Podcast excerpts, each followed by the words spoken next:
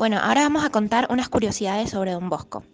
Una curiosidad era que Don Bosco no era por naturaleza el hombre paciente, amable y dulce que conocemos. Él era un niño bastante serio, algo taciturno, casi cauteloso, no dona familiaridad a los extraños, no se dejaba acariciar, hablaba poco y era un observador atento.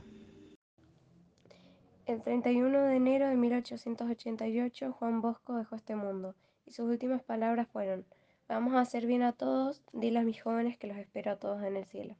Esto quiere decir que Don Bosco hasta en sus últimos momentos pensó en los jóvenes.